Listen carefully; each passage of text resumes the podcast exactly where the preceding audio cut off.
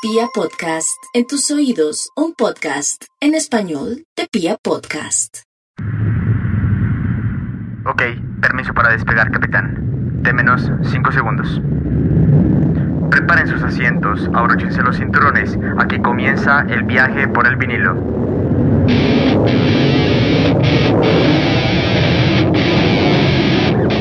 Cuando decimos Australia, pensamos inmediatamente en canguros, serpientes venenosas, una gran cantidad de animales extraños y probablemente también en el surf. Pero es que este enorme país también es cuna de una de las bandas más icónicas y reconocibles del rock. Quien haya escuchado alguna vez a los míticos ACDC sabrá que pocos son capaces de transmitir la energía y la potencia como lo hace el guitarrista Angus Young y su combo. Formada en Sydney, la ciudad más grande de Australia, ACDC pronto adoptaría un estilo hard rock basado en el blues americano que mantendría durante toda su carrera, incluso hasta la actualidad. Es precisamente uno de sus discos, Back in Black, publicado en 1980, que sintetiza el sonido hard rock de finales de los 70s en un vinilo lleno de poder, buena vibra y rebeldía. Siendo el primer trabajo junto al vocalista Brian Johnson, el disco ha conseguido más de 50 millones de copias, convirtiéndolo en el segundo disco más vendido en la historia de la música. El día de hoy hablaremos sobre Back in Black, sus particularidades y su legado. Así que quédense con nosotros, en Viajeros del Vinilo, episodio 2, Back in Black, de ACDC.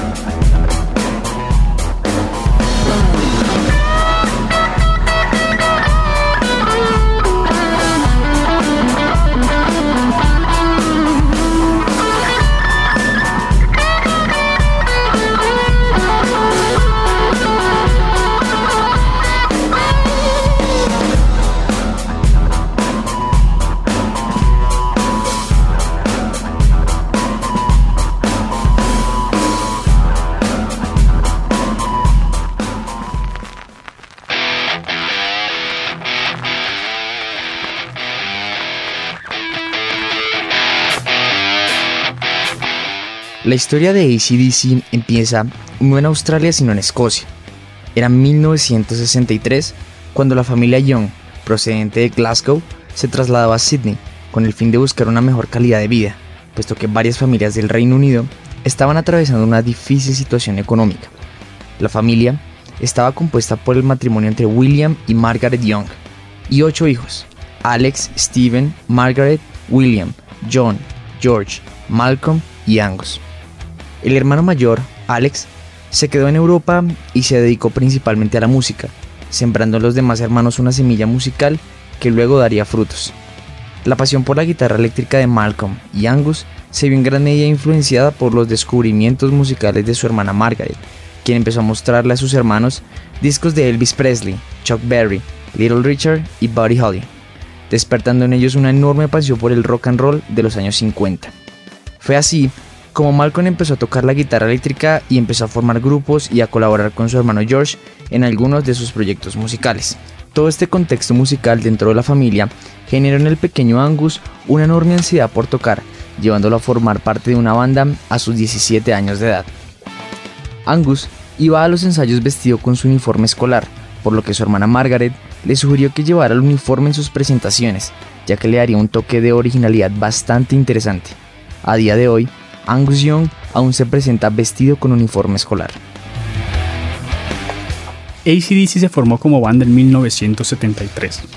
El nombre de la banda proviene de una anécdota en la que Malcolm y Angus vieron en la plancha de su hermana la inscripción ACDC, la cual hace referencia a que un dispositivo puede conectarse a la corriente alterna e internamente la transforma en corriente directa.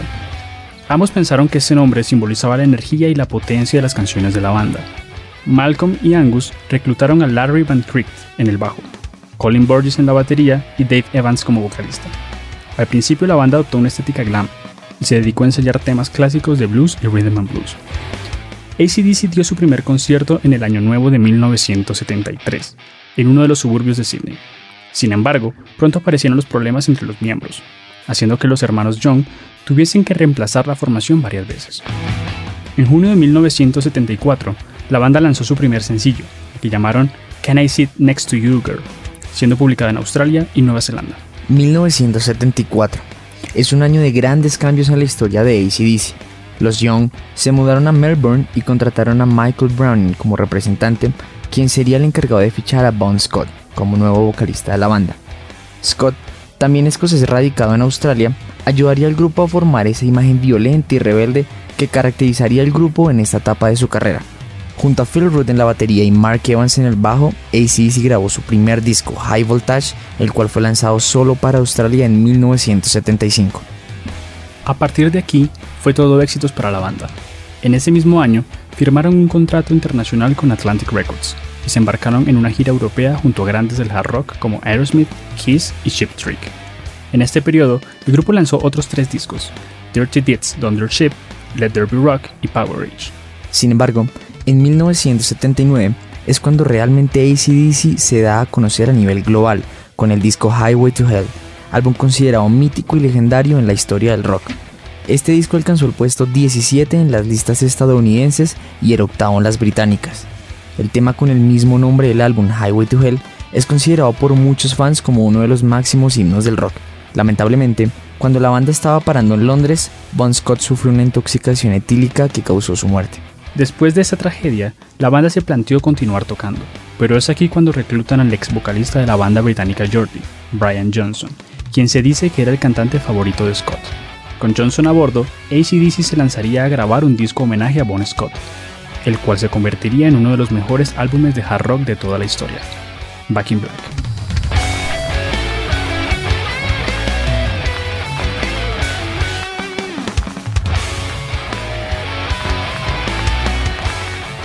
Es el inicio de una de las décadas más importantes, no solo en la historia de la música, sino en la historia general de la humanidad. El terrorismo a nivel mundial, las tensiones de la Guerra Fría entre Estados Unidos y la Unión Soviética y otras enormes tragedias marcaron la década de los 80.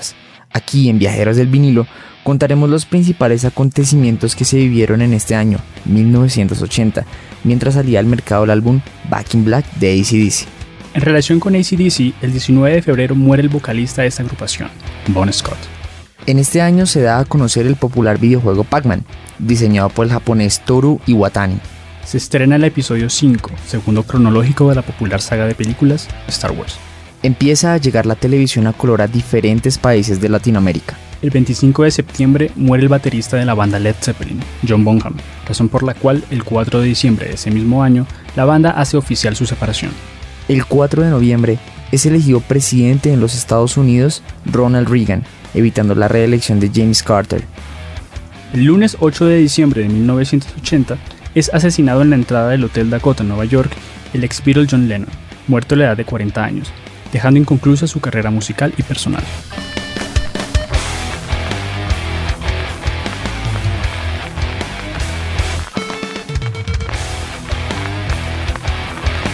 Back in Black fue lanzado al mercado el 25 de junio de 1980, luego de que las sesiones de grabación durasen aproximadamente dos meses en los Compass Point Studios de Nassau, Bahamas. Al igual que el álbum anterior, Highway to Hell, Back in Black contó con la participación de Robert Mood Lange como productor. El disco se posicionó en el puesto 173 en la lista de los 500 mejores álbumes de todos los tiempos de la revista Rolling Stone. A su vez, Back in Black obtuvo la certificación 25 veces platino en las listas de los Estados Unidos. Como curiosidad, el álbum nunca llegó al puesto 1 en las listas Billboard.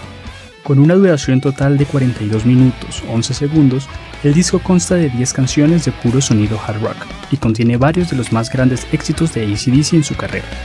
Siendo el sexto álbum de la banda, todas las canciones fueron compuestas por Johnson, Malcolm y Angus. Johnson sentía mucha presión al componer las letras, puesto que quería estar a la altura de Bon Scott, el cual había dejado varias canciones escritas antes de su muerte. Sin embargo, la banda decidió no utilizarlas, ya que no querían sacar provecho económico del fallecimiento de Scott. La portada de Back in Black era en un principio completamente negra, en señal de pésame por su anterior compañero, pero Atlantic Records accedió a esto solo si se ponía el logo de la banda en gris. Durante la grabación de Back in Black, Bahamas estaba atravesando una serie de fuertes tormentas tropicales, haciendo que tuviesen problemas con la electricidad del estudio. Johnson contó en una ocasión que el estudio lo manejaba una señora mayor, que tenía miedo de que varios haitianos entraran por la noche a robar el lugar, por lo que mantenía unas enormes lanzas de pesca en la puerta. La banda también cuenta a modo de anécdota humorística que una vez tuvieron que detener la grabación debido a que un cangrejo se había colado en el estudio. También cabe mencionar que el sonido característico de la guitarra de Angus se logró mediante un dispositivo inalámbrico. En el proceso de popularización del álbum fue clave la inclusión de videos musicales. ACDC lanzó videoclips para 6 de las 10 canciones de Back in Black. En este caso, la banda adopta un mismo esquema para estos, en los que se destaca la furia y agresividad de sus conciertos en directo. La manera era sencilla, poner la canción de fondo y grabarse como si estuviesen tocando en vivo. Allí podemos ver a un Angus Young en su máxima expresión, con una explosión de energía y rock and roll puro. Sin más preámbulos, damos paso a la deconstrucción canción por canción de este disco.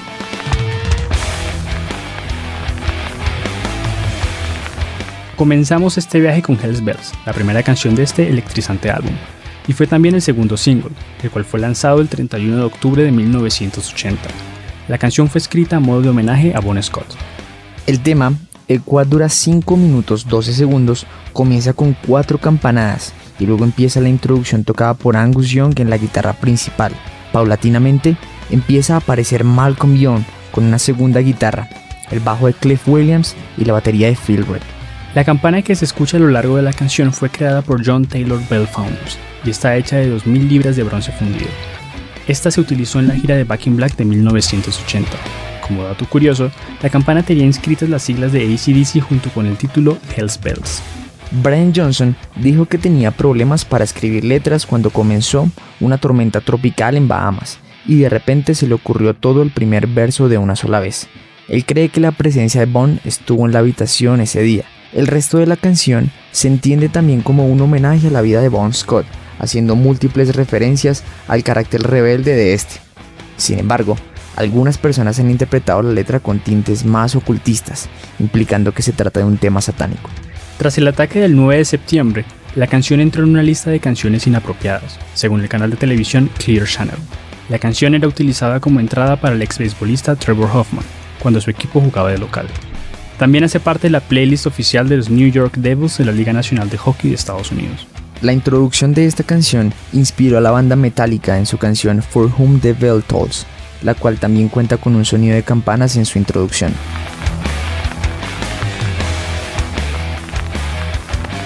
Continuamos recorriendo el álbum hasta encontrarnos con su segunda canción, la popular Shoot to Thrill.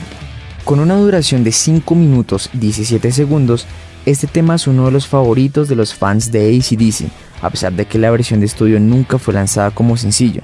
Se trata de un tema con bastante fuerza y potencia, incluyendo dos solos de guitarra excepcionales.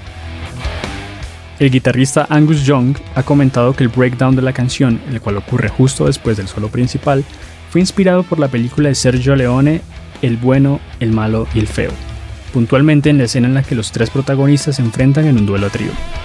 Young dijo que esta parte de la canción fue diseñada a modo de espejo de la banda sonora original, compuesta por el legendario Ennio Morricone.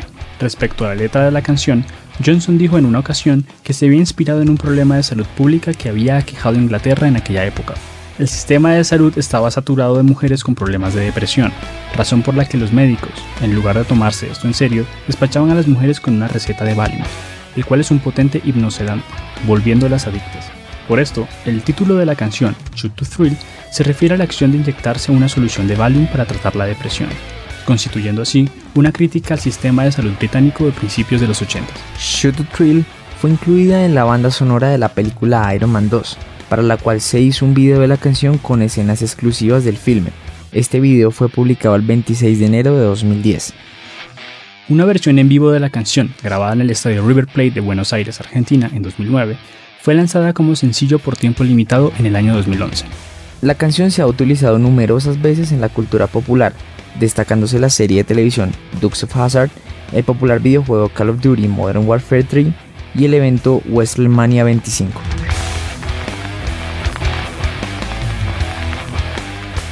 Continuamos nuestra travesía hasta llegar a la tercera pista del álbum, What Do You Do for Money Honey, la cual, en sus 3 minutos 36 segundos, cuenta una historia del cantante mientras intenta descubrir cómo esta misteriosa y fina mujer gana dinero. Esta canción muestra a Brian Johnson burlándose de una mujer que evita el trabajo al ligar con hombres ricos. La canción fue ignorada en gran parte por la banda en vivo, después de mediados de la década de los 80, aunque fue revivida durante la gira de 2001. En el coro de la canción podemos encontrarnos con dos posibles interpretaciones. el cantante está realmente intrigado de manera ingenua sobre lo que haría la mujer con el dinero, o está haciéndole esa pregunta para estar seguro de que no es una casa fortunas.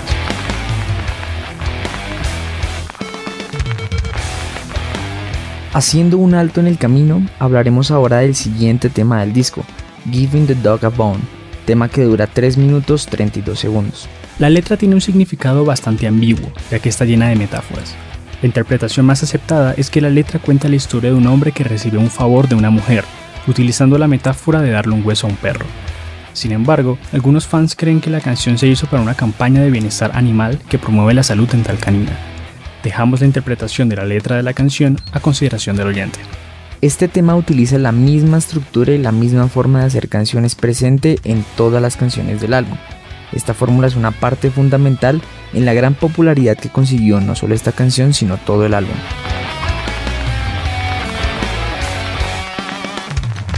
Adentrándonos aún más en Back in Black, nos topamos con la quinta canción, Let Me Put My Love Into You, la cual tiene una temática sexual muy similar a You Shook Me All Night Long, tema del cual hablaremos más adelante.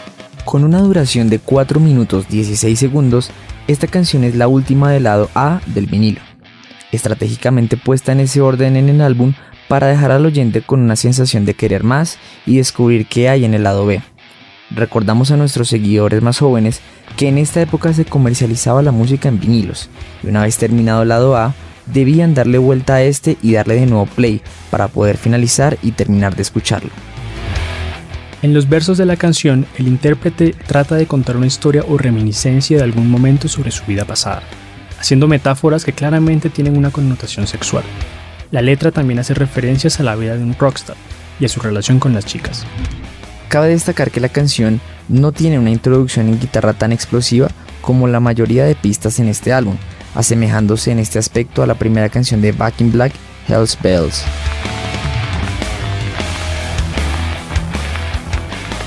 Llegamos al sexto tema del álbum, el mismo que le da el título, Back in Black. La canción fue el sencillo líder del disco, siendo publicada el 21 de diciembre de 1980, llegando al puesto 37 en la Billboard Hot 100.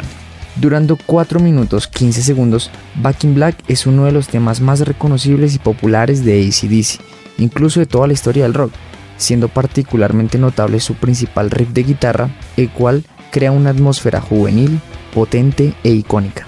La letra de la canción, escrita por Johnson, es también un homenaje a la vida de Bon Scott, siendo una celebración de la vida de este.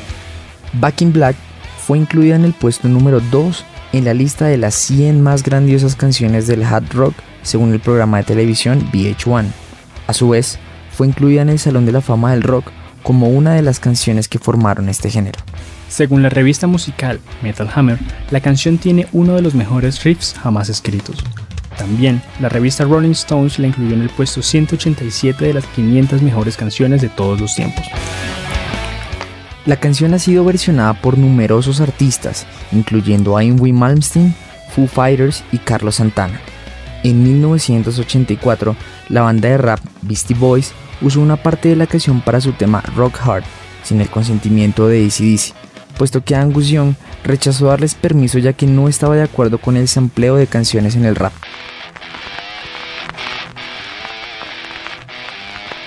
Continuamos nuestro viaje por el vinilo con la séptima canción de Back in Black, titulada You Shook Me All Night Long. Esta canción fue el primer sencillo del álbum, publicado el 19 de agosto de 1980, alcanzando el número 35 en el Billboard Hot 100. El sencillo fue relanzado internacionalmente en 1986, luego de la publicación del álbum Who Made Who. You Shook Me All Night Long dura 3 minutos 30 segundos y es un tema recurrente en los conciertos de ACDC, siendo raramente excluido del setlist de la banda. Es una de las canciones más emblemáticas del grupo. Líricamente, la canción narra un encuentro nocturno con una hermosa chica y también está llena de referencias sexuales.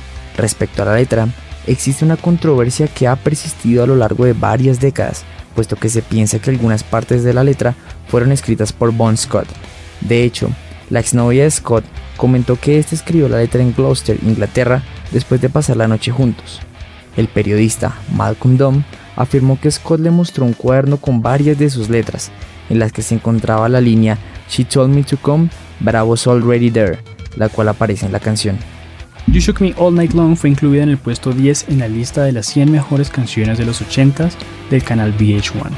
Igualmente, la revista Guitar World la incluyó en la lista de los 100 mejores solos de guitarra, ocupando el puesto 80.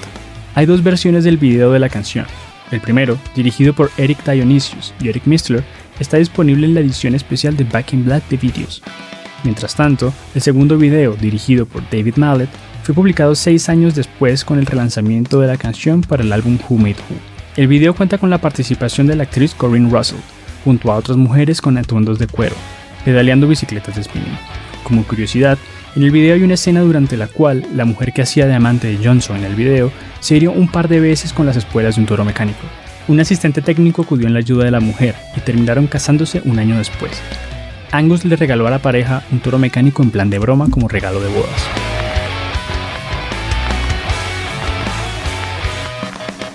Nos estamos acercando al final de nuestro recorrido por este álbum, no sin antes comentar la que es la octava pista de Back in Black, Have a Drink on Me, la cual dura 3 minutos 57 segundos. Este tema hace eco de una de las características principales de ser una estrella de rock, emborracharse y pasar un buen rato. También puede ser interpretada como un tributo al líder fallecido Bon Scott, como si estuviera pidiendo a sus antiguos compañeros de banda que bebieran en su memoria. La letra cuenta la historia, ambientada en un bar, de un hombre que quiere comprarle una bebida a su amigo, y finalmente no para de hacerlo. Para muchos fans, la canción supuso una falta de respeto sabiendo que la muerte de Bon Scott meses antes del lanzamiento de Back Black fue precisamente producto de ingerir alcohol desmesuradamente.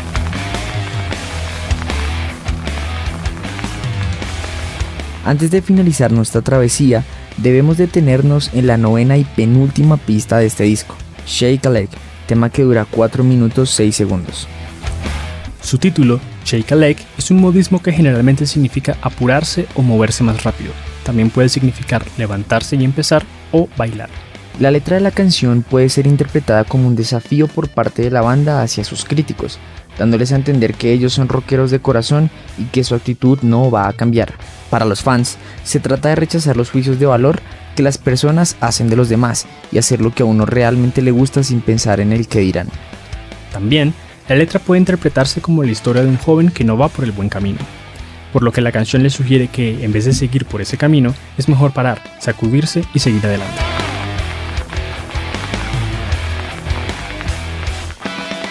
Llegamos al final de nuestro recorrido por este espectacular álbum. La última canción del disco llamada Rock and Roll Ain't Noise Pollution fue publicada como sencillo el 15 de marzo de 1981, siendo el cuarto y último del álbum. Con sus 4 minutos 12 segundos, la canción alcanzó el puesto 15 en las listas de sencillos en el Reino Unido, siendo el puesto más alto alcanzado por cualquier canción del álbum. La canción fue escrita por Malcolm y Angus en tan solo 15 minutos. Durante la intro, Brian Johnson enciende un cigarro, le da una calada y empieza a cantar. La letra de la canción surgió a partir de que la banda tocaba en un club de Londres llamado Marquee Club, el cual se encontraba en ese entonces muy cerca de una zona urbanizada, por lo que tenían problemas con los vecinos debido al volumen de la música que tocaban. Además, en aquella época los noticieros informaban mucho acerca de la contaminación auditiva, sirviendo esto como inspiración para la composición de esta canción. La canción ha sido utilizada en un comercial para Nike del año 2006 y también para uno de la cadena de restaurantes Applebee's en 2016. También ha sido versionada por diferentes artistas, incluyendo diversas bandas tributo a ACDC.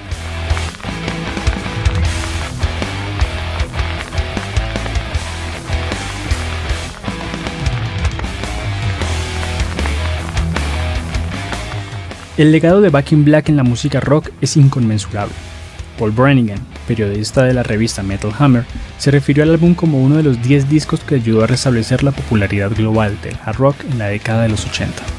Según otro periodista de rock, Joe Harrington, el álbum fue lanzado en un momento clave para el género, puesto que la mayoría de las bandas estaban entrando en la dinámica de hacer canciones lentas y con solos largos, pero bandas como ACDC y Van Halen tomaron la actitud rebelde del punk y le dieron un enfoque mucho más enérgico, inspirando a otras bandas y ayudando a dar a conocer el género a las generaciones más jóvenes. El legendario fabricante de guitarras Gibson comentó, el rock clásico es sinónimo de ACDC, y pocos han sabido producir un tono fuerte y demoledor tal como lo hace Angus Young con su Gibson SG. El sonido incendiario de Young ha inspirado a generaciones enteras de guitarristas y estrellas del rock, que se han inspirado con el poder de su guitarra preferida, la SG. Desde la publicación de Back in Black, ACDC ha lanzado otros nueve álbumes de estudio, manteniendo siempre la esencia rebelde y enérgica que caracteriza a la banda desde siempre. En 1981, la banda lanza otro de los grandes discos de su historia, For Those About Rock, We Salute You, el cual incluye uno de los himnos absolutos del género, titulado de igual manera que el disco. Este álbum se mantiene como el más vendido de la banda después de Back in Black.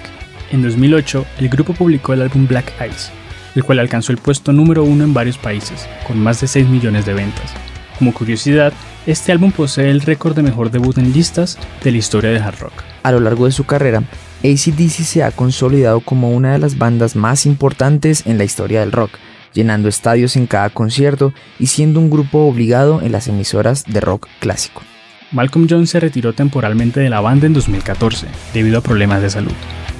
Posteriormente, en 2016, el vocalista Brian Johnson se retiró de la gira del último disco del grupo, Rocker Bust, siendo reemplazado por el cantante de Guns N' Roses, Axel Rose, ya que Johnson fue diagnosticado con problemas graves de audición.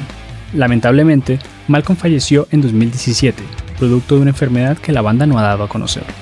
El 1 de octubre de 2020, la banda anunció que volverá a los estudios para grabar un nuevo disco, el cual se llamará Power Up, que cuenta con el regreso de Brian Johnson en la voz principal y Phil Roth en la batería. Actualmente se encuentra en línea el primer sencillo Shot in the Dark.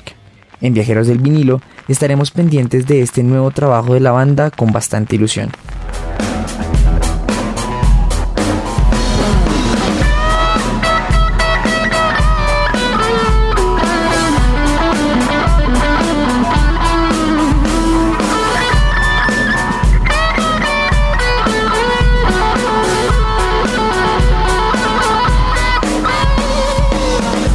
Como hemos visto a lo largo del programa, ACDC es una de las bandas más influyentes en la historia de la música, haciendo de Back in Black uno de los mejores discos del hard rock. Fue con este trabajo que la banda se consolidó en la escena rock como una autoridad, impulsando su carrera a nivel global y sumando fans de todas partes del mundo. Desde Viajeros del Vinilo, queremos recomendar a la audiencia echarle un vistazo a Back in Black y en general a todo el trabajo musical que ACDC ha realizado. Sin dudas, no tiene desperdicio. Para nosotros ha sido un placer traerles este programa y acompañarlos en este viaje. Nosotros somos Víctor Martínez y Nicolás Marín, grandes apasionados por la música y su historia. Si les ha gustado este podcast, no olviden compartirlo y seguirnos en Instagram, arroba VicMartbell y arroba Nicomarín21. Allí encontrarán imágenes, datos y videos sobre esta increíble banda. La próxima semana hablaremos de uno de los discos más influyentes de la década de los 60, el cual es también considerado por muchos como el mejor álbum de toda la historia. Se trata nada más y nada menos que del mítico álbum de los Beatles, Sgt. Pepper's Lonely Hearts Club Band.